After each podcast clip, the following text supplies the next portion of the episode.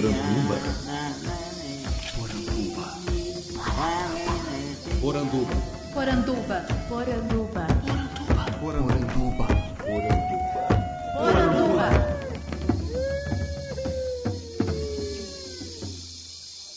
Bem-vindos à nossa Poranduba, o podcast sobre as histórias fantásticas da cultura brasileira.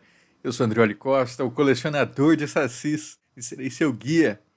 E no programa de hoje, eu tenho o prazer de receber aqui Carol Barros, a Carol Pet Lady, que é comunicadora de bem-estar e comportamento animal e apresentadora de um podcast Pet Lady no ar, que já tem aí mais de 100 episódios, onde a gente encontra muita informação e causa sobre os nossos bichinhos. Tudo bem, Carol? Oi, Drioli, tudo bem? Muito obrigada pelo convite, por me receber aqui. É um prazer bater esse papo sobre bichinhos. Acho que vai ser muito gostoso. Ah, o prazer é nosso, com certeza, cara. para que a gente possa então começar nossa conversa, eu queria que você se apresentasse para os nossos ouvintes, né? Dissesse aí, é, primeiro, de onde você vem, é mineira mesmo, nasceu aí, quem é Carol Barros, Carol Pet Lady? Então, Carol Barros, sou Pet Lady, ou Carol Pet Lady, ou diversos apelidos variados disso daí. O dia que eu me assumi como pet lady, assim, eu entendi que eu e ela somos a mesma pessoa, eu acho que foi um dia que eu fiquei mais aliviada. Eu sou pet lady, tá tudo bem. E eu trabalho com comportamento e bem-estar animal na minha vida real. Eu tenho um podcast que eu falo sobre isso, Pet Lady no ar, e deriva realmente do meu trabalho do dia a dia. Eu trabalho justamente com questões comportamentais de cães e gatos na minha vida normal eu, apesar de ser mineira por uso capião, por me identificar muito mais e por já morar aqui há anos, eu não nasci em Minas, eu nasci no interior do Paraná. Mas família toda mineira, eu moro aqui há 200 anos, então agora eu já, já me considero assim. E tem sotaque, né? E o sotaque não dá para mentir, né? O sotaque já, já mantém aí que eu sou, sou mineira.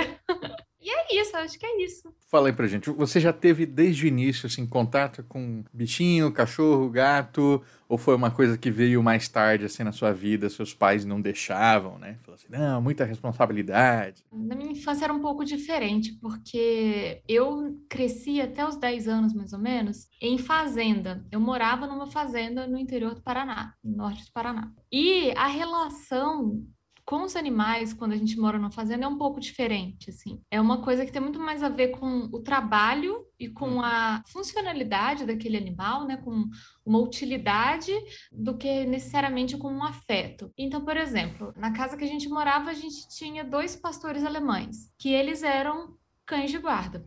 Eles não eram cães de afeto.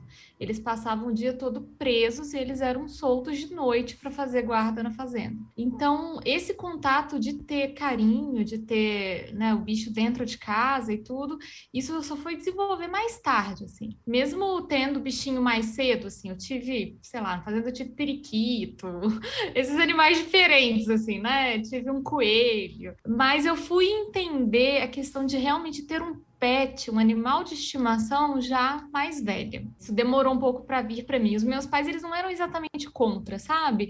Mas eu acho que eles entendiam também que quando a criança quer um bichinho de estimação, quem cuida são os adultos, né? Não uhum. são as crianças.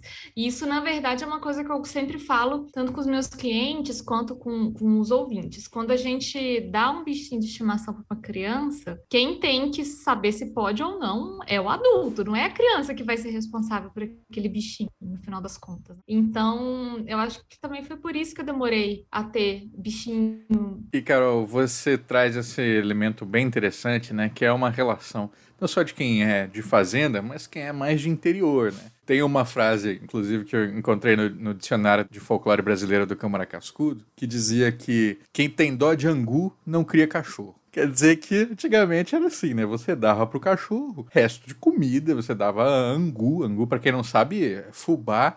Você faz uma polentona ali com caldo de carne, polenta, e é isso. Não é ração, não é, sei lá, ND. Ração super premium, não, não tem nada disso. E, inclusive, os nossos cães, nessa época, comiam exatamente isso.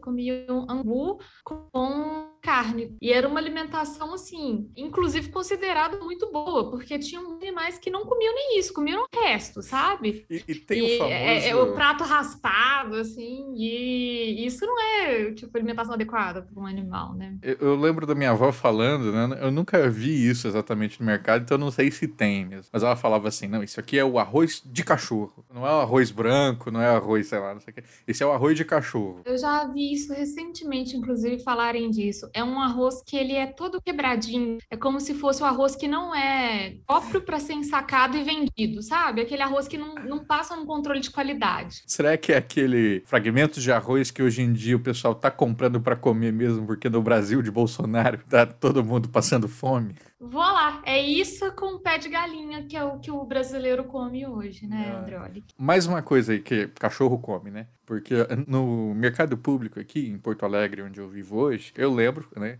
Faz dois anos que eu não vou lá, mas quando eu ia lá, era isso, né? Cabeça de galinha. Aí tava vendendo lá por, sei lá, dois reais. Eu falo assim, como é que você come isso? Aí eu falo assim, você não come, isso aí você dar pro cachorro. O pessoal compra pra isso. Talvez hoje em dia, infelizmente, esteja gente comendo. Até para fazer um disclaimer que seria legal para o ouvinte. O pé de galinha, por exemplo, ele é usado hoje com os cachorros como um, petisco, inclusive. A gente usa o pé de galinha desidratado, que ele fica tipo um, um petisquinho mesmo, sabe? Crocante, tudo. Um petisco natural para o cachorro. Desidratado. É, e exatamente, tem toda uma linha de petiscos naturais que tem a ver com utilizar o que seria, entre aspas, o resto do animal, o chifre do boi do touro, as orelhas desidratadas também.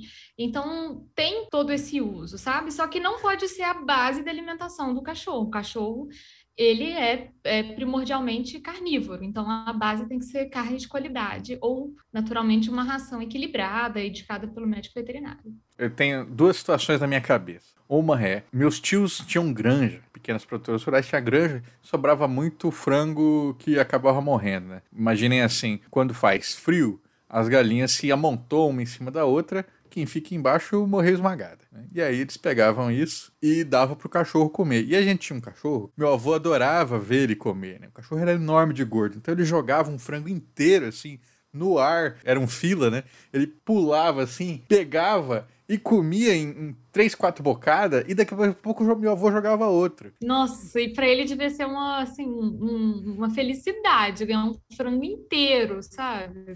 Devia ser um barato. E ao mesmo tempo, infelizmente, um filhotinho, né, que uma vez ele pulou pra, e, e roubou uma coxa de frango da minha mão, frango cozido, né? E aí fragmentou ali na barriga dele e ele acabou morrendo ali com os estilhaços. E aí eu demorei muitos anos pra entender a diferença, né? Falei, como é que o bicho comia frango inteiro com bico, com, com tudo e tava vivo? É por causa do cozimento, né? Isso faz toda a diferença. Naturalmente pelo tamanho, porque Sim. o cachorrão grandão ele conseguia triturar os ossos na maior tranquilidade, aquilo não era um problema para ele. Mas para um filhotinho já tem aí todo um rolê diferente e tudo. São, são essas duas coisas. O que, que você lembra, falando de comida de cachorro, comidas tradicionais aí que você já ouviu o pessoal falando que dá pro, pro bicho comer? A gente falou aqui de polenta, né? De angu. O que mais que você lembra? Eu acho que tem uma coisa que é interessante a gente lembrar também, Andrioli, que demorou para chegar no Brasil as rações industrializadas, as rações prontas e ensacadas, enlatadas. Se não me engano, foi lá pelos anos 70 que começaram a chegar as primeiras rações. O brasileiro ele foi acostumado por muito tempo a dar comida, comida mesmo, para o cachorro, Uhum. né? E muito esquema de resto de comida. Além dos miúdos do frango e partes menos nobres das carnes, né, tem o lance de arroz. Muita gente dá arroz para cachorro, o que para mim não faz muito sentido, porque nutricionalmente não é um, um- não é um carboidrato rico para o cachorro. Vai ser uma coisa que vai dar pouca nutrição para ele, pouca energia para o cachorro. E tem uma confusão que eu acho que é legal a gente esclarecer, até falando um pouco sobre essas coisas do antigamente tudo. Esse mito de que o cachorro come de tudo. Meu sogro, ele falava que o cachorro dele era, era o lixo orgânico, né? Então terminava de comer, É, terminava ali, sobrava coisinha de no prato e ó, plá, joga na varanda pro bichinho. Exatamente, exatamente. E isso é um pouco de mito, porque o cachorro ele é o que a gente chama de um onívoro oportunista. Ele é carnívoro, precisa da proteína para sobreviver. Ele consegue comer outras coisas, outros carboidratos e cereais e grãos e tudo ver, mas a base da alimentação dele tem que ser rica em proteína. E, e, eu acho que às vezes o que falta muito ainda nas pessoas é ter essa concepção de que essa alimentação de resto, triturador de lixo orgânico igual do seu sogro, isso não vai nutrir. E talvez essa ideia também que a gente tem agora de que a gente precisa se preocupar com a alimentação do cachorro é uma coisa muito nova, né? É uma coisa recente que até uns anos atrás ninguém se preocupava com isso. Assim. Inclusive hoje em dia tem aquela prática de pessoas que se juntam para dar ração de cachorro até para cachorros em situação de rua, né? Então aí você constrói ali uma, um dispenser, aquela raçãozinha vai caindo, né? Ao longo do dia o bicho passa.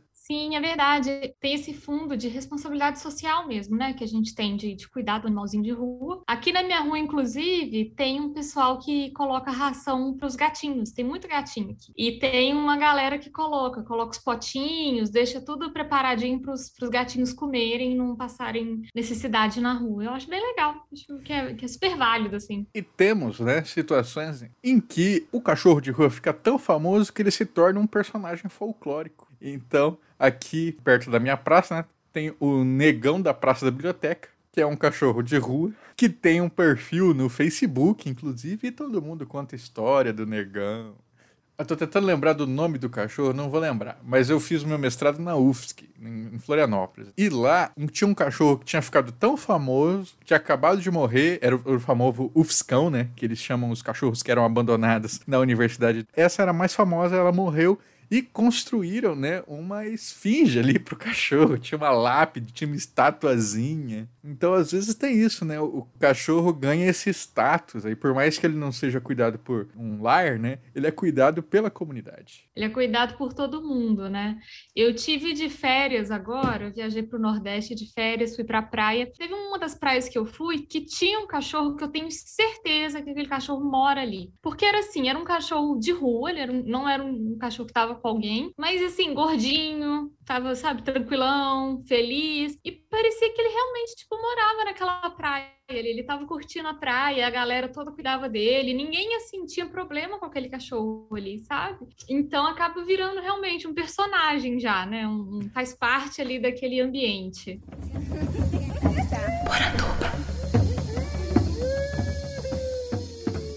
Eu separei aqui alguns fatos folclóricos, muitos deles tirados do livro do Dicionário do Folclore Brasileiro. E aí a gente vai comentando em cima desses fatos é, a partir do comportamento animal. Então, para começar, o uivo. É, por que, que um cachorro uiva? Essa é uma das grandes heranças que os cachorros têm ainda dos lobos. E é uma maneira dos cachorros se comunicarem. Cachorros têm várias maneiras de se comunicarem. Eles se comunicam através de latidos, eles se comunicam de maneiras não verbais, ou seja, através do movimento de cauda, através do movimento de orelha, de posições corporais, dos olhos. E o uivo é mais uma forma de, de comunicação entre eles. O uivo ele pode sinalizar perigo, ele pode sinalizar dor, ele pode sinalizar comunicação com algum outro cachorro que está por perto. Então, não tem assim uma resposta única do que, que é o uivo, mas é uma maneira de comunicação. E, é como se fosse é... assim um latido upgrade, sabe? Assim, um latido top. Tem cachorros que uivam e cachorros que não, não tem muito, muita definição. O uivo do cachorro é meio contagioso, né? Porque tem aquela situação que a vizinhança inteira de repente começa a uivar. É, eles meio que chamam os outros cachorros que estão por perto a responderem aquele uivo. Então é super comum. Você ouve um uivo ao longe e de repente mais pertinho, mais pertinho. Então é meio que uma comunicação mesmo. É tipo um cachorro falando com o outro, sabe? Provavelmente falando mal da gente. Ah, as histórias que contam, né, dizem que o cachorro uiva justamente quando ele tá vendo coisa de outro mundo. Que ele percebeu alguma situação ali de perigo sobrenatural e aí ele começa a avisar a comunidade. Eu tenho uma explicação científica sobre isso. Muita gente pergunta se é verdade que cachorro e que gato conseguem ver espíritos ou seres sobrenaturais, né? E a explicação, bom, não se sabe se consegue ver ou não, até porque a gente não sabe se existe ou não existe, enfim. Mas a explicação é porque, na verdade, eles têm uma sensibilidade muito maior do que a gente para outras coisas, né? Eles têm uma audição muito melhor do que a nossa. O cachorro tem um faro que é excepcional. O gato tem audição excepcional. Então, por exemplo, às vezes o gato fica olhando para a parede assim, e a gente acha que ele está vendo um espírito na parede, né? Paradão assim. E às vezes ele está tipo ouvindo uma água que está passando dentro do cano. Nossa. Ele está ouvindo um micro bichinho que está passando. Então, às vezes não é nada. Ele só tá ouvindo tipo um bichinho passando assim. E aí a gente fica achando que tem alguma coisa super séria, mas não é nada sério. Então, em relação ao cachorro, pode ser isso também, sabe? O cachorro ele uiva porque ele sentiu um cheiro de uma fêmea a 10 quilômetros dali. E aí a gente acha que é sobrenatural, mas não é sobrenatural, é natural. Você já viu quando o cachorro uiva e depois de um tempo ele começa a ganir? Parece que ele. Ele dá um grito, né? Ele dá um choradinho. Assim. Isso. Meu pai falava que era saci. O saci tá sendo acuado ali pelo cachorro, ele vai lá e desce lendo o bicho. E, e é por isso que o cachorro tá chorando. E lá em Parintins, né, onde estive recentemente, eu conheci a história do homem da calça molhada. Você não vê, né? É uma assombração, uma visagem que você não vê, mas você escuta aquele barulho de calça jeans batendo, né, no, durante o caminhar. E aí os cachorros, né, ficam loucos, latindo, latindo, daqui a pouco, uau, uau, uau, uau. o cachorro começa a chorar, é porque o homem da calça molhada odeia cachorro. Aí ele se pegou, ele arrebenta no pau. Que dó! Não pode bater no cachorro, assombração. Deixa o cachorro. e aí, temos mais um aqui, observação sobre o uivo, né? Que quando o cachorro uiva, ele está atraindo desgraça pro dono. Então você tem que gritar todo agouro pro teu couro, que aí você joga o agouro de volta pro cachorro ali para que, que ele tava tentando passar para você. Gente, não, o cachorro nunca vai querer te agorar, ainda mais o, o, tutor, a família dele, imagina. E ó, cientificamente é o contrário, o cachorro tá te avisando que pode ter algum perigo por perto quando o cachorro uiva ou até quando ele late. Nada de mau agouro com o cachorro, hein, galera? O cachorro é sempre bom agouro, boas energias. Isso é bem interessante, né? Porque temos aqui a gente sempre pensa, ah, cachorro é o melhor amigo do homem, né? Mas eu encontrei vários elementos ali de mau agouro relacionado a cachorro. Porque temos um outro exemplo aqui, que é se o cachorro tá cavando, né, com o focinho, tá, tá enfiando o focinho ali na areia. Se ele cava com a areia, é, empurrando a areia na direção da casa, isso é sinal de dinheiro, tá trazendo dinheiro para casa. E se ele faz isso para a rua, aí ele tá trazendo sepultura, é morte pro dono da casa. Olha, eu nunca tinha ouvido essa e agora eu vou ficar de olho, porque lá na casa dos meus pais, eles têm uma cachorra que é a cachorrinha do meu irmão. Eu falo cachorrinha, olha, mas é uma, uma pastora enorme. e esses dias ele estava furando um buraco no jardim. Depois eu tenho que ficar de olho para que lado que era que ela estava jogando a terra, sabe? Porque eu não, não percebi se estava em direção à casa ou em direção à rua. Essa daí eu não, não, não vi. É muito esburacador cachorro, né? É, e isso também é uma herança genética super forte, assim. Eles cavam por diversos motivos. Essa é uma das coisas que as pessoas mais me perguntam. Mas eles cavam para enterrar coisas que são preciosas para eles. Eles cavam para desestressar, porque é uma forma deles gastarem aquela energia que está acumulada. Então, um cachorro que está entediado, ele pode realmente cavar para gastar energia. Quando a gente está em casa e a gente fica é, batucando assim com a unha, porque você está é. estressado, o cachorro cava é. também por brincadeira, para ver o que, que vai acontecer mas eu garanto pro ouvinte que ele nunca vai cavar por mau agouro, gente. Ele nunca é para trazer morte pro, pro dono da casa. É, tem outros motivos pro cachorro estar tá cavando. E quando ele come a própria merda olhando pro dono? Tem folclore sobre isso também? Não tem, mas devia ter, porque eu lembrei agora de experiências pessoais. E aí eu falava assim, esse bicho tá, tá me desafiando. Ele tá, tá chamando atenção. Tem várias explicações, várias explicações. Esse problema de, de, comer as próprias fezes ou as fezes de outro animal é chamado de coprofagia. E é um problema muito mais comum do que a gente imagina, André. mas é muito mais comum, assim. A verdade é que a maioria dos tutores de cachorro que tem esse problema tem vergonha de falar, porque de fato, é nojento, né? Ah, eu não quero falar pro veterinário que o meu cachorro come cocô. Mas é, é comum acontecer. E tem algumas explicações. Pode ser verme, pode ser também um cachorro entediado, pode ser um cachorro que está disputando recurso com o dono, ele acha que o cocô dele é super valioso, então ele está disputando recurso, pode ser um cachorro que tem vários problemas de possessividade, então é comum e não é difícil de consertar, assim, é, é um, um problema que quando a gente faz um, um manejo ambiental e a gente faz uma orientação comportamental, costuma ter bons resultados para consertar, sabe? Para ter um, um, resultado legal. Mas é nojento, a gente sabe que é bem, é bem nojento, sim.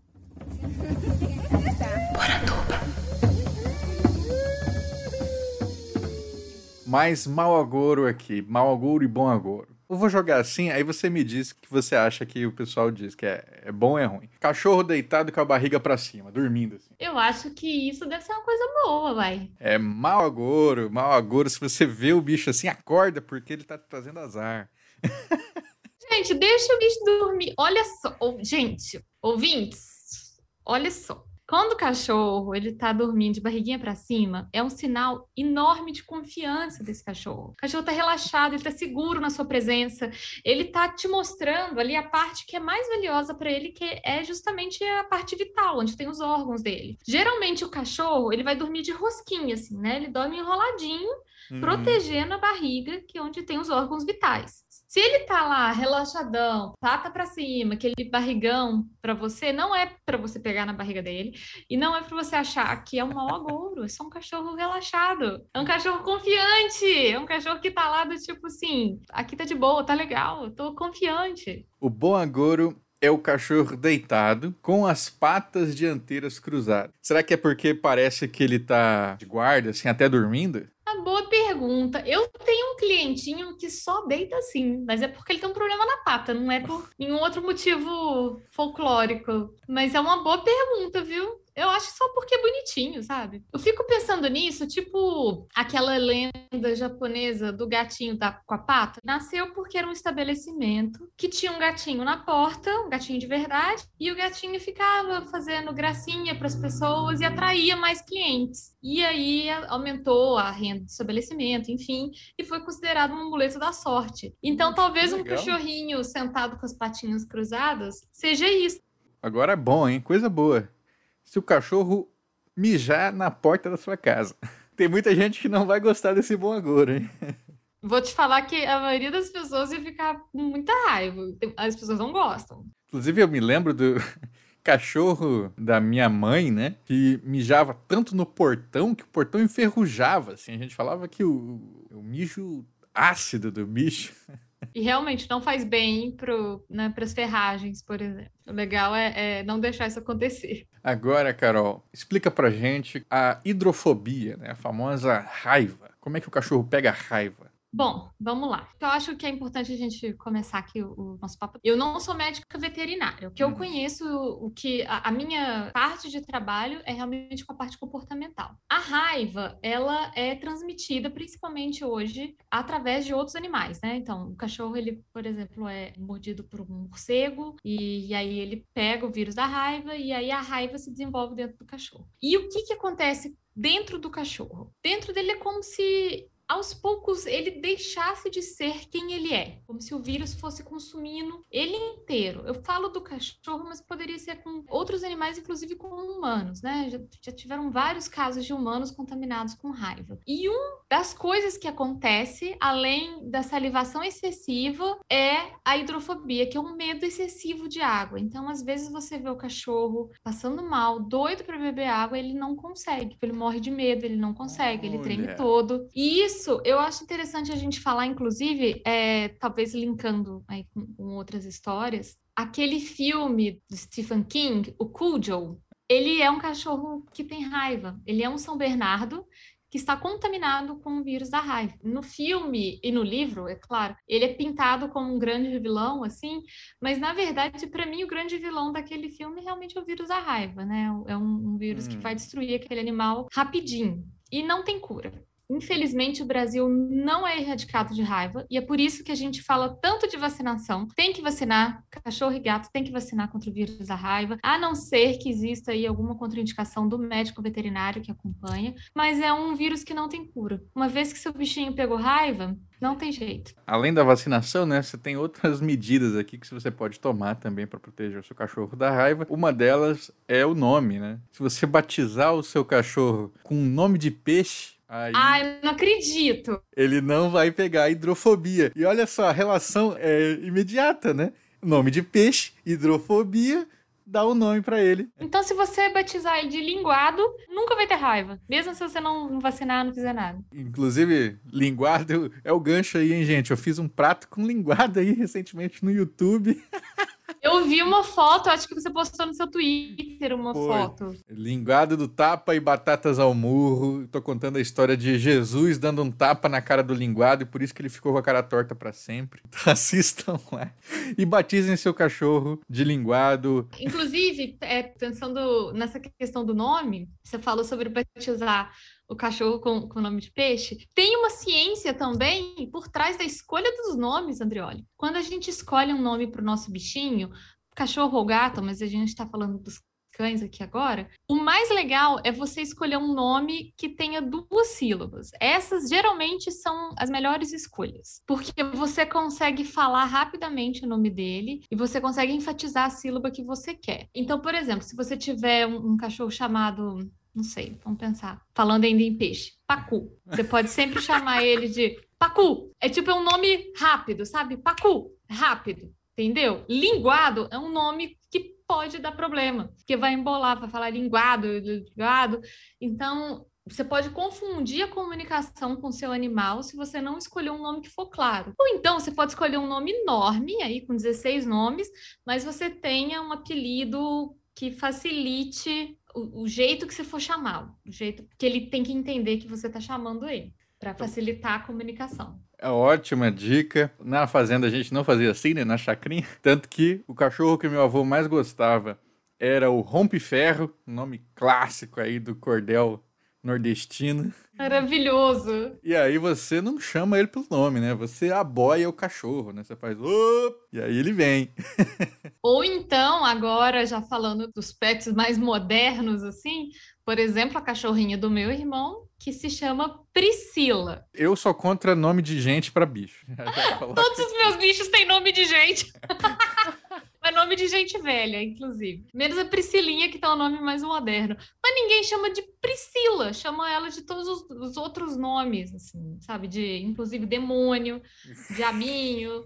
E aí eu acho que até hoje ela não sabe qual é o nome dela, Andreório. Acho que ela não aprendeu. Isso é sempre a dúvida, né? Se o cachorro sabe o nome, ou se o gato sabe o nome, ou se ele sabe o apelido. É, ou desce daí, ou para com isso. E uma outra técnica, né, que antigamente se usava para evitar que o cachorro tivesse raiva é uma coisa hoje já condenável, né, que é cortar a ponta das orelhas. A gente viu muito aí na, nos anos 90, principalmente, né, cortava orelha de pitbull, de boxer, de tudo, mas antigamente se fazia não pela estética, mas porque diz que protegia ali contra a raiva também. Exatamente. E uma coisa que é importante saber, que isso é proibido.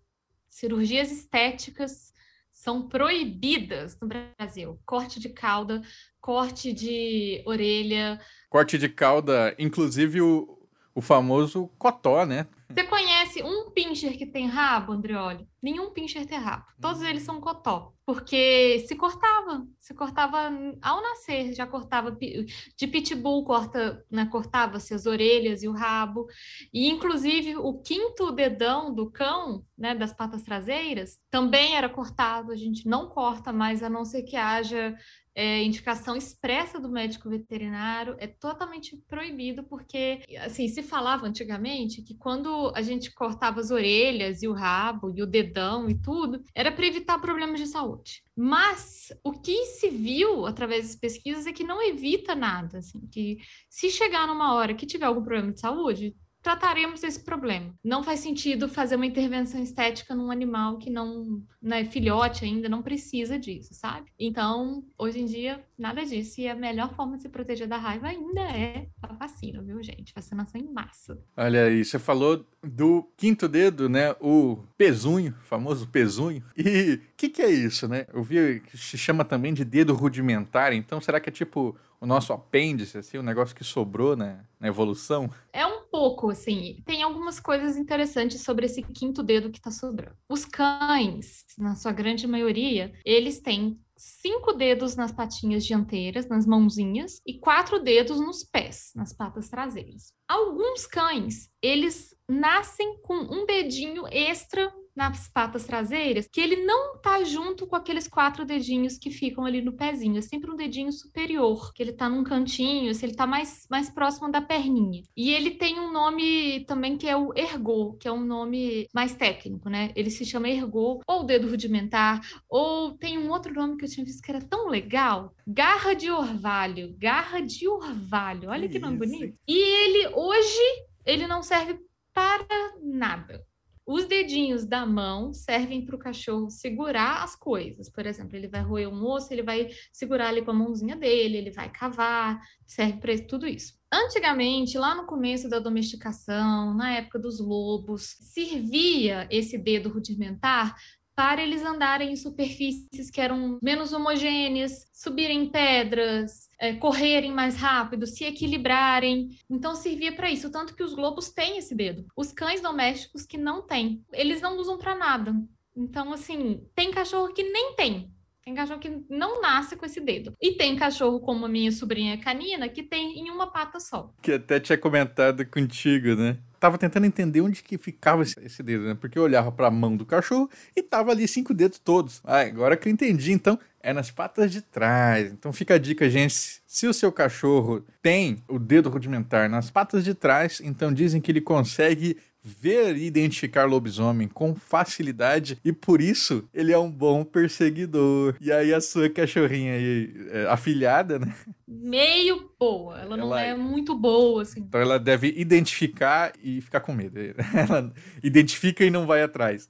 E aí, antigamente, junto com essas outras cirurgias estéticas, era muito comum já cortarem esses dedos extras, assim, de filhotinho. Hoje não se faz mais. Hoje, se desenvolve algum problema, se, por exemplo, a unha encrava, que às vezes a unha fica encravada, se tem algum problema naquele dedinho, aí o médico veterinário vai encaminhar para um tratamento e às vezes até a remoção. Se não, não preocupa, não é nada. Ele, esse dedo nem tem osso normalmente, ele é só carne e a pele, é até meio soltinho, assim, é diferente dos dedos das patas traseiras, mas ele não significa nada. Os da mão, os da patinha dianteira, são saudáveis, são ok. Os da pata traseira, se o seu cachorro não tem, também não preocupa. Não é problema, não tá faltando nada nele, tá, gente? Tá, tá tudo normal.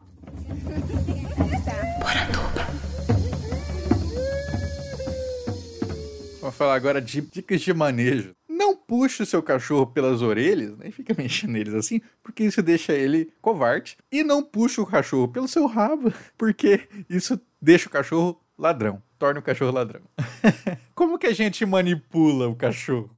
Olha, Andrioli, naturalmente, não pode puxar nem pelas orelhas e nem pelo rabo, porque ele vai sentir dor, né, gente? Não tem nenhum motivo para você fazer isso. Você vai machucar o seu cachorro. Primeiro que você vai ou machucar realmente seu cachorro e você vai causar aí um problema de relacionamento entre vocês. Seu cachorro não vai mais confiar em você se você fizer isso com ele. Se for o seu cachorro, você já está um pouco mais acostumado. Mas como é que é legal de fazer? Nunca chegue por cima de um cachorro, numa postura ameaçadora. Você vai sempre agachar, ficar na altura do cachorro, não olhe ele nos olhos, porque isso pode ser entendido como desafio. O cachorro ele não gosta de ser encarado. E espere o cachorro se aproximar de você. Não fica forçando a amizade. Pensa bem, assim, pensa naquele seu amigo chato que fica forçando a amizade com todo mundo e ninguém gosta dele. Não seja essa pessoa para um cachorro. Então, assim, se abaixa na altura dele, olhe assim para o horizonte, não fica encarando ele e deixa que ele, se ele quiser, ele vai vir, ele vai cheirar você, vai te analisar e aí vocês vão poder interagir, mas sem forçar nada. Não é legal mesmo, assim. E sem pegar nas orelhas e no rabo. Mais uma dica aqui, gente, folclórica. Não guspa no cachorro.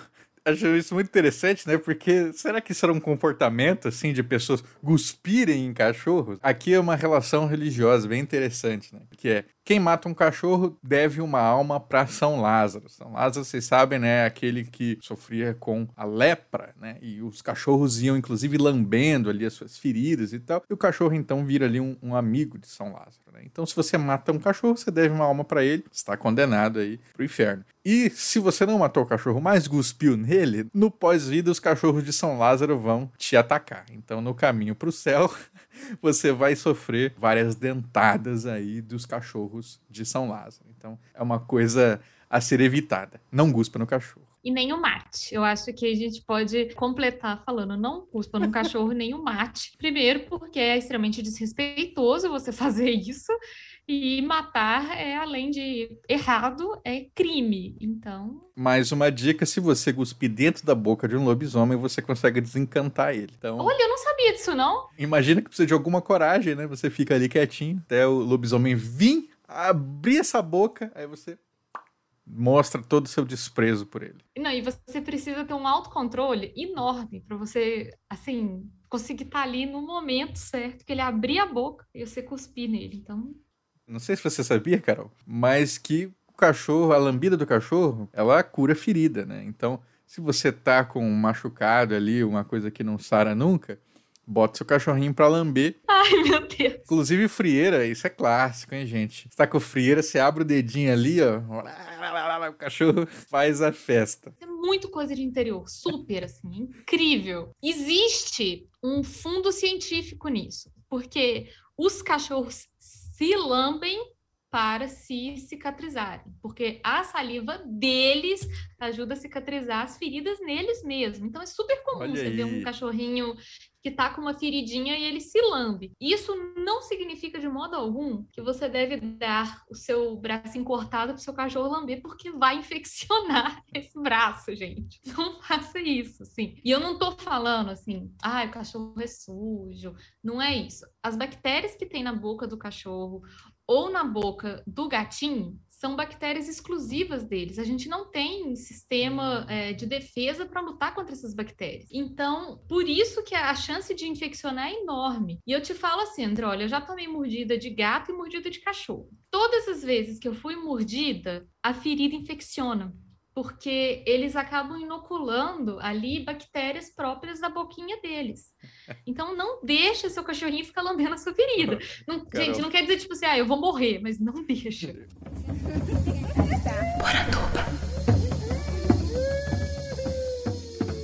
Eu falava assim que esse cachorro que comia a própria merda, né? Era o cachorro ali do meu sogro. E aí eu falava assim, ó amor, não deixa ele te morder, porque isso aí é a boca do dragão de Komodo. Se ele morde, apodrece, necrosa. Um monte de bactéria típica daquela boquinha. Mais um monte de cocô. Mas vem que beleza. E aí tem aquela observação, se não curar, né? É porque o cachorro já comeu carniça. Então a ideia é, cachorro tem que te lamber pra curar, mas ele não pode ter comido carniça alguma vez na vida. Na roça é mais difícil, né? Muito difícil. Como é que você vai conferir isso com o cachorro? Muito difícil, Adriano. São muitos, muitos sinãos que a gente tem que cumprir aí. Agora, Carol, falamos já de essas práticas de cura, né, do cachorro com a lambida, mas tem agora um elemento muito especial. Isso aí é típico da minha terra, mas eu vi que também tem no Nordeste. Isso aí é mencionado pelo Mário de Andrade no seu livro Medicina dos Excretos, e a partir daí você já imagina que vem pela frente, que é o famoso chá de jasmim, ou chá de jasmim do campo, ou chá de flores do campo. O que, que é jasmim do campo? Sabe o, o cocôzinho do cachorro quando ele seca e ele fica esbranquecido? Essa é a flor de jasmim. Aí você colhe, faz um chá e toma. Isso aí cura tudo. Olha, eu não sei nem o que comentar. Você já tomou um chá de jasmim, Andreoli? Não tomei, mas no meu card game eu fiz a carta do chá de jasmim para apresentar para o Brasil inteiro essa maravilha, né? Que- É, essa iguaria, assim. Eu nunca tinha ouvido, de verdade, não conhecia, achei, assim, bem peculiar, viu? Não conheço nenhuma propriedade medicinal que o, o cocô amanhecido do cachorro Ressecado, farelento. Porque o que acontece, na verdade, é que as, tá as fezes ali e evapora a água, né? E sobra só o, material fecal. Então, não acho que tem nenhuma propriedade medicinal. Mas quem sou eu também para discordar das, das, tradições? E agora, é, remédio para cachorro. Na né? casa das minha avó, né? Cachorro, gato, tinha o, o grande remédio, que é leite comeu um rato envenenado, dá leite para ele. Ah, não sei o que, tá passando mal, tá ruim de estômago, dá leite. Você conhece coisas assim também? Isso, leite é um bálsamo, né? Assim, só que não. Vou explicar um pouquinho por quê. Primeiro, porque nós somos os únicos mamíferos que continua tomando leite mesmo depois que passou a infância. Os outros mamíferos, eles mamam na infância e depois eles não tomam mais leite. A gente não só toma leite, como a gente toma leite de outra espécie, que a gente consome leite de vaca ou leite de cabra também, enfim. A maioria dos gatos adultos não digere bem o leite de vaca, porque eles já são adultos, eles não têm as enzimas que digerem o leite. E o mesmo acontece para os cães. Então, quando a gente dá o leite para eles, o que, que, é capaz de acontecer? Diarreia. Ou vai provocar vômito ou diarreia.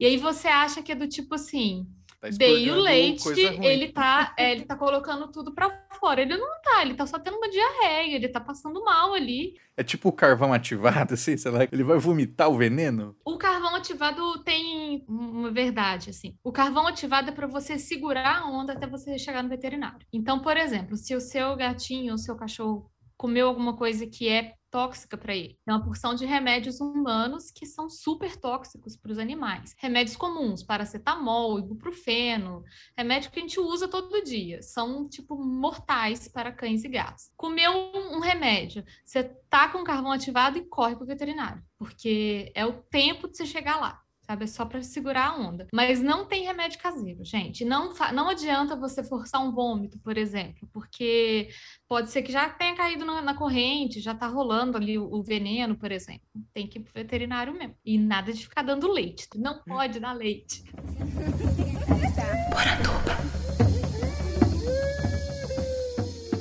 Então, Carol, agora antes da gente ir ao nosso último fato folclórico aqui, eu queria saber dessa sua carreira aí de tanto pet sitter, quanto cuidadora de animais, quanto de consultora. Você consegue lembrar de algum caos aí interessante que tem a ver com essas tradições folclóricas que a gente está comentando aqui no programa? Olha, André, olha, boa pergunta. Eu comecei a trabalhar na área em 2015. Então já são seis anos de lá para cá. Deixa eu pensar se tem alguma coisa que seja mais específico, assim. Bom, uma coisa que a gente não comentou, porque esse programa foi mais focado nos cães, eu já tive inúmeros contatos com gatos pretos maravilhosos, que sempre foram incríveis, eles não dão azar. Sim, já, já deixo a, a dica aí, gente. Vamos fazer sobre gatos no futuro, que cachorro rendeu bastante, mas gato merece um programa só para eles também. Agora, sobre cachorro, com folclore, eu acho que não. Eu acho que o que já aconteceu muito comigo em relação aos cachorros são coisas absolutamente inusitadas que eu não sabia como lidar. E eu vou te contar uma história absurda que aconteceu na minha vida que eu fiquei, tipo assim, eu não sabia como resolver aquele problema. E mostra um pouco esse instinto do cachorro caçador. Não sei se, se esse cachorro, no caso, tinha os dedos rudimentares ou não. É o seguinte, eu cuidava dos cachorros de uma família extremamente rica. Morava num condomínio fechado aqui fora de Belo Horizonte, na região metropolitana. A família de colombianos que se mudou para o Brasil, trouxe os cachorros e tudo. Era uma Golden bem grande e dois Lulus da Pomerânia pequenininho. E aí, eu cheguei na casa dessa família, aquele casarão. Tô lá com os cachorros, brincando e tal, não sei o que. Eles eram uns amores. E aí, André, olha, eu tô ali no quintal e aí, de repente, eu olho assim ao horizonte e eu vejo aquele lagarto grande que a gente chama de tiu aqui em Minas. Um lagartão enorme daquele preto, assim no cantinho. Eu já tomei um susto, assim. Só que ele estava paradão, assim, paradão. Ele não estava se mexendo. E aí eu fui chegando mais perto e ele estava sem cabeça. Era só o corpo do lagarto com a cabeça arrancada. E aí, primeiro que eu entrei em pânico, falei, pelo amor de Deus, eu não sei o que, que eu faço agora. Fiquei igual o urso do pica-pau, correndo em círculos, sacudindo os braços. E aí eu fui ligando os pontos para tentar entender o que, que tinha acontecido.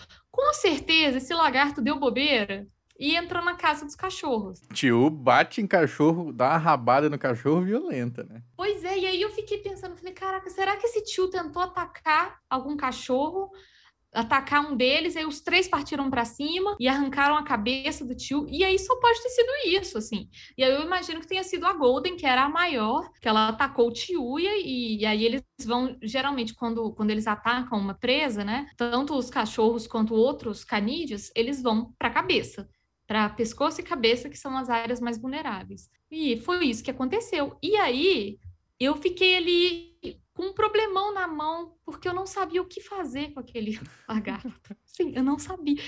De, olha, é um condomínio desses que fica no meio do mato, assim, esses condomínios de gente muito rica, no meio do mato, a casa enorme, e aquele quintal, e os cachorros brincando, e o lagarto morto ali.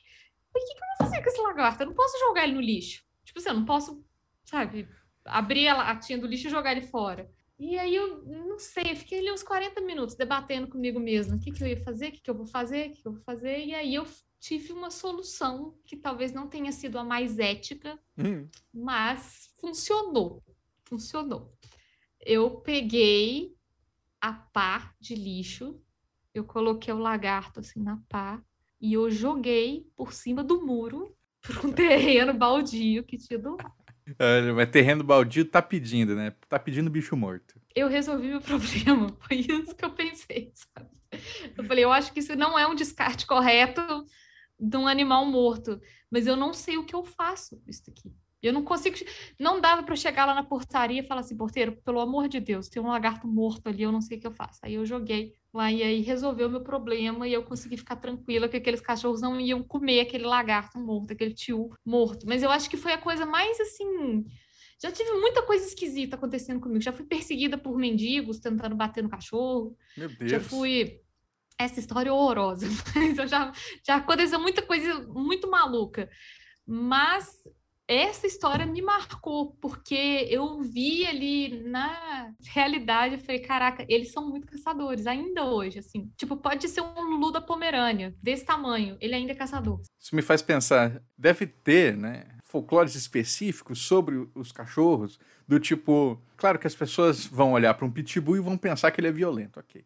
Mas com certeza tem aquelas histórias do tipo assim, ah, tá vendo essa, esse husky? Na verdade, essa é a raça mais brava que tem. Golden Retriever tem essa cara de bobão, mas ele vai ser o que mais vai atacar o dono. Então, com certeza rola umas coisas assim. E tem muitas é, concepções realmente erradas, né, disso, porque o que, que acontece, por exemplo, com o pitbull? O pitbull, ele não é um cachorro violento. Na verdade, nenhum cachorro é violento na sua essência, né? O pitbull é um cachorro forte, ele é um cachorro muito forte, ele é musculoso. A família dos bulls é musculosa. Então, tanto o pitbull quanto outros cães, como os, o Doberman ou, por exemplo, o, o Rottweiler, são cães fortes. Eles têm um poder de destruição grande. Isso não significa que eles sejam violentos. Isso tem tudo a ver com a maneira como eles são criados. Se você criar ele preso e dando pimenta, né, que tem aquelas histórias quer deixar o cachorro violento, dá pimenta para ele. Como assim, né? É claro que ele vai te pegar a primeira oportunidade que ele tiver. Ou você deixa ele com fome. Os pitbulls de rinha, eles são treinados assim. Você deixa ele com fome por dias e aí você dá um outro cachorro para ele comer. Então, Nossa senhora você cria aquilo, né? É igual qualquer outro cachorro, se você cria bem. Agora, tem cães que eles têm uma dificuldade de comunicação maior. O que, que eu quero dizer com isso? Os cães, de forma geral, eles têm um, um mecanismo que a gente chama de sinais de apaziguamento. São sinais que eles dão, igual eu estava falando de comunicação, de, de latido, de uivo, cauda, pelo, postura corporal, orelha, olho, para comunicar com outro cão. Então, eles se encontram, eles ficam se cheirando, eles ficam sacudindo o rabinho, eles vão lá, olham um para o outro, e aí eles estão se comunicando ali. Tipo, ah, eu gosto de você, ah, eu não gosto de você, ah, eu sou uma fêmea no cio, ah, eu sou um macho não castrado. Então, eles estão ali se comunicando. Se tem, por exemplo, uma briga entre cães, eles conseguem se entender até certo ponto nesses códigos, né? O cão que não quer mais brigar, ele vai virar as costas para outro cão, ele vai desvirar o olhar, ele vai abaixar a orelha, como forma de sinalizar assim, cara, eu não quero confusão. E tem alguns cães que eles não são bons nessa comunicação, que eles têm assim tipo um pavio muito curto, vamos dizer assim. Quais cães? Especialmente o Show Show, que é um cão Caramba. muito fofinho. É um cão asiático, parece um urso enorme, fofíssimo. Show Show é um cão muito difícil. Ele é um, um cachorro que ele tem o potencial de destruição muito grande, porque ele é um cachorro grande, ele tem a mordida muito forte, e ele é um cão difícil. Ele é um cão que não se comunica bem, que você não consegue ler bem os sinais dele. Ele é um cão de adestramento difícil. Então, ele não é um cachorro, por exemplo, que eu indico para iniciantes, para pessoa que nunca teve um cachorro. Nossa, eu tô vendo a carinha dele aqui, você não imagina, né? Ele é um ursinho, né? Ele é Aham. muito fofo. Mas ele é um cachorro difícil de, de treinar, por exemplo. Cachorro pequeno é o mais nervoso. Meu grande trauma era o, o Vulcão, que era o cachorro da minha avó materna. E o Vulcão, eu nem lembro assim a raça dele, mas era desses cachorros bonitinhos assim, né? Que teoricamente devia ser bonitinho.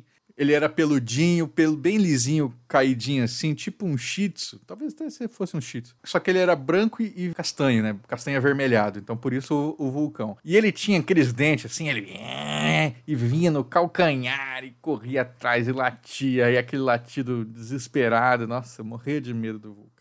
E tem uma, uma questão sobre os cães pequenos que é sempre interessante da gente abordar também. A gente tem muita implicância com cachorro pequeno, né? Com pincher, chihuahua. Tem aquelas piadas que a gente fala, né? Que é, é 50% ódio, 50% tremedeira. Tem uma explicação por que, que eles são assim. Porque, primeiro, eles estão num mundo que tudo é maior do que eles. Imagina que você é tipo micro, micro, e as pessoas são enormes. Então, eles já estão no modo defensivo o tempo todo. Eles já são muito pequenos, muito frágeis, digamos assim, né? E a segunda coisa que acontece é que ninguém respeita cachorro pequeno. O cachorro tá puto, o cachorro tá demonstrando que ele não tá feliz, que ele tá incomodado ele naquela situação. A pessoa vai lá e pega ele no colo e sacode o cachorro e fala: "Ai, tá bavinho, ele é bavinho". Então, além dele já, já ter um problema de ser um cachorro pequeno num mundo enorme, ele nunca é respeitado nesses sinais que ele tá dando, os sinais de apaziguamento dele. Todo mundo caçoa dele, não respeita os limites dele. Então são cachorros que eles são, eles não são difíceis de serem treinados, por exemplo. Eles são cachorros bem fáceis de serem treinados. O difícil é você entender que é um cachorro que precisa também ter um limite respeitado. Porque se um pitbull fizer pra gente, você não vai pegar esse pitbull no colo e fazer de bonitinho, pitbull pra beijo. Mas com o pincher a gente faz, porque a gente não tem medo dele, né? E, e isso torna o comportamento dele cada vez mais complicado, cada vez mais difícil. Então é isso. Essa, esse é o problema dos cachorros pequenininhos, tadinhos. Que a gente chama de os baixinhos invocados, né? Essas, essas coisas assim.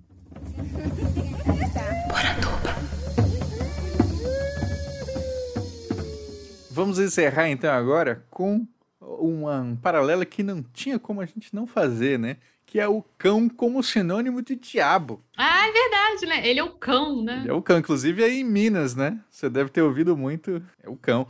E o Câmara Cascudo, ele vai sugerir, né? Porque a gente, como em tudo no folclore, a gente não consegue essa, essa ideia de encontrar a verdade original, não sei o que, isso é impossível, né?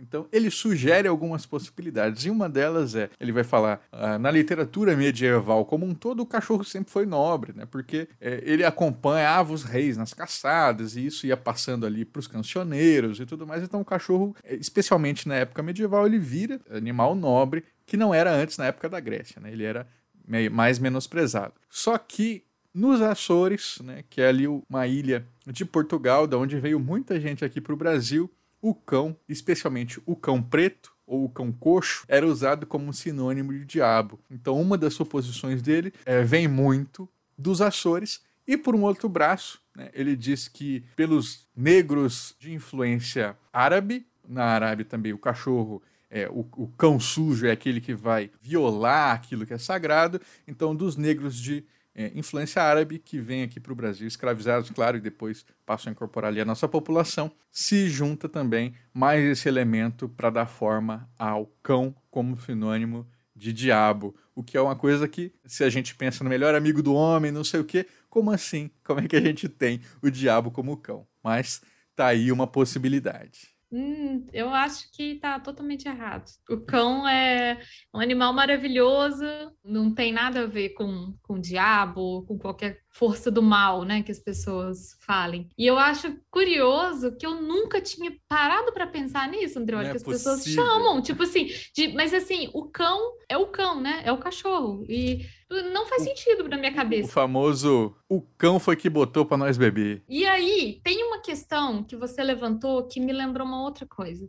Você falou sobre os negros de influência árabe. Existe um problema no Irã com os cães. Eu não sei se você já ouviu falar Nossa. disso. O Irã, ele proibiu que as pessoas tenham cães domésticos, porque, em teoria, no Alcorão, o cão é um, um animal sujo, como você Hum. falou. Ele é um animal impuro, é um animal que mancha, enfim, a vida religiosa das pessoas. Então, o cão doméstico no Irã é proibido. Para mim, é naquele sentido de, de tentar entender e aceitar as diferenças culturais, mas para mim ainda é muito difícil ter essa compreensão, sabe? As pessoas que têm cães no Irã, por exemplo, você não pode sair de casa. Se alguém te vir com seu cão, você vai pegar o seu cachorro, vão levar para um, um abrigo, vão matar seu cachorro eventualmente. E aí tem já algumas organizações que tentam fazer esse resgate desses cachorros no Irã e levar para outros países, até do, do Oriente Médio mesmo, enfim, para tirá-los dessa situação. E eu acho, confesso, sei que a palavra pode estar errada, mas eu acho bizarro. Você falou sobre levar os cachorros, né? E sacrificar. Isso me lembra uma outra coisa, que é a famosa carrocinha, né? No Brasil, que pega os cachorros e que faz sabão, né? Você já ouviu isso? Isso é muito antigo, né? Isso é coisa da turma da Mônica, anos 80. Coisa assim, bem de, de interior também, assim, de pegar cachorro de rua na carrocinha e levar. Isso não, não existiria hoje, de jeito nenhum, assim. Eu acho que até li recentemente sobre isso, André. Olha, eu acho que o lance do sabão nunca existiu. Realmente, os cachorros eram sacrificados e tal. Mas eu não sei se esse lance de transformar em sabão faz algum sentido, sabe? É, acho que é pela gordura que sobra, né? Inclusive, a gente já teve problema com cachorro de rua aqui na cidade, e eu entrei em contato com os zoonoses, e eles nem coletam cachorro mais, assim. No máximo, eles tiram o cachorro da rua, castram e devolvem, o que eu acho complicado também, né? Porque, assim, claro que tá melhorando a situação porque não tá aumentando a população de rua, mas, e aí, né? Voltou pra rua bicho. A verdade é que as zoonoses, de um modo geral, elas estão muito esgotadas, assim, estão cheias de animais e, e sem é, é, dinheiro também para fazer as coisas, né? Mas também as ONGs, a galera que trabalha com trabalho voluntário, assim, não tem mais lugar, não tem mais, tipo assim, me ajuda a resgatar esse cachorro, não tem onde colocar mais animal, sabe? A gente, infelizmente, tem uma das maiores populações de animais de rua do mundo, assim, do mundo. E é vergonhoso. Eu falo, assim, com, com dor no coração de, de ver a quantidade de animal de rua que o Brasil ainda tem. E animal que vem muito de abandono, que vem dessa falta de responsabilidade das pessoas. Então, é, é uma tristeza mesmo.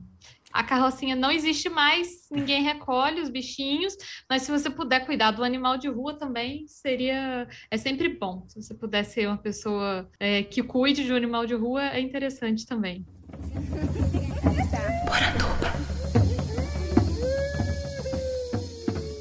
Maravilha, pessoal. É isso aí. Se você tem alguma história de cachorro, de folclore, manda aqui pra gente, que com certeza nós queremos aumentar aí esse repertório, né, de narrativas folclóricas inspiradas nos nossos bichinhos. Carol, agradeço demais a sua participação. Queria que você então se despedisse dos nossos ouvintes e deixasse aí o seu recado final. Fala pro pessoal vacinar o cachorro, além de dar o nome de peixe. Fala para eles assim que o, o angu às vezes não, não é mais indicado, mas é, Fazer o quê, né? Exatamente. Bom, Andrioli, primeiro eu quero te agradecer demais esse convite. Foi um prazer bater esse papo com você, foi muito divertido. Eu adoro falar sobre bichos de um modo geral e acho que quando a gente consegue conciliar duas coisas tão legais quanto a gente falar um pouco do folclore, das lendas e falar um pouco dos nossos animais é, é um barato, é muito legal mesmo. Então, te agradeço. E vou deixar um recado final para os ouvintes. Cuidem dos seus bichinhos, tenham responsabilidade. Bicho não é enfeite. Se você vai levar um bicho para casa,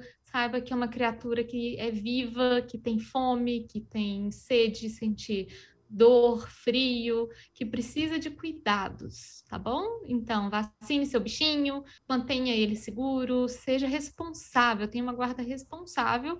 E se tiver alguma dúvida também sobre o seu bichinho, pode entrar em contato comigo também. Isso aí. E o Pet Lady no ar, em todos os agregadores. Todos os agregadores, sai toda semana, às quintas-feiras normalmente, falando de comportamento e bem-estar animal e também recebendo convidados para bater papo, mas tem, tem muita informação bacana lá e vou aproveitar e fazer um segundo jabá. Eu também tenho um canal no YouTube que é youtube.com/barra ThePetLady, que eu também produzo conteúdo lá. E, inclusive, eu tenho um vídeo sobre coprofagia, que falou sobre comer cocô, e eu lembrei disso, que é uma coisa que, que as pessoas procuram muita resposta. Então, o ouvinte também pode consumir conteúdo sobre bichinhos lá.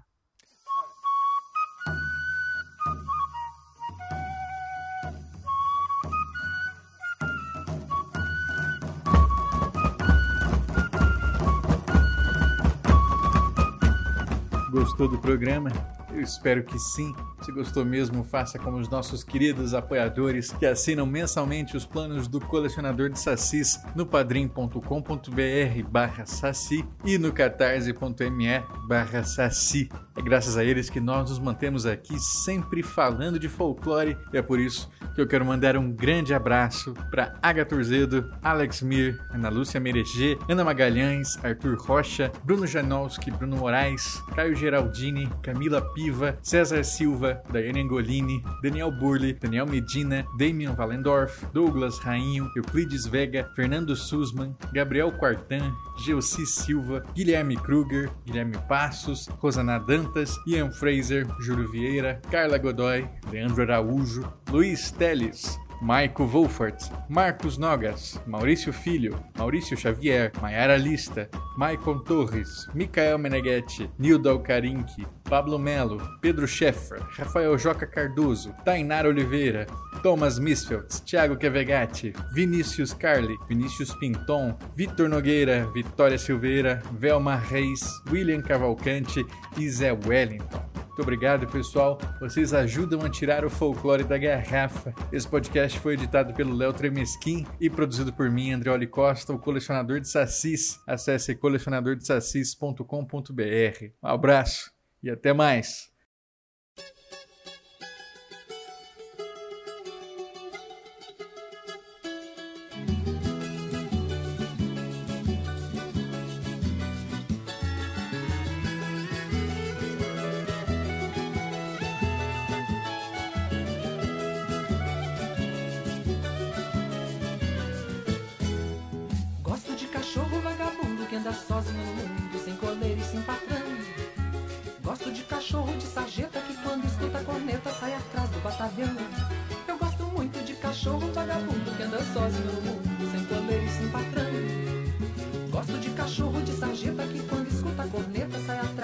De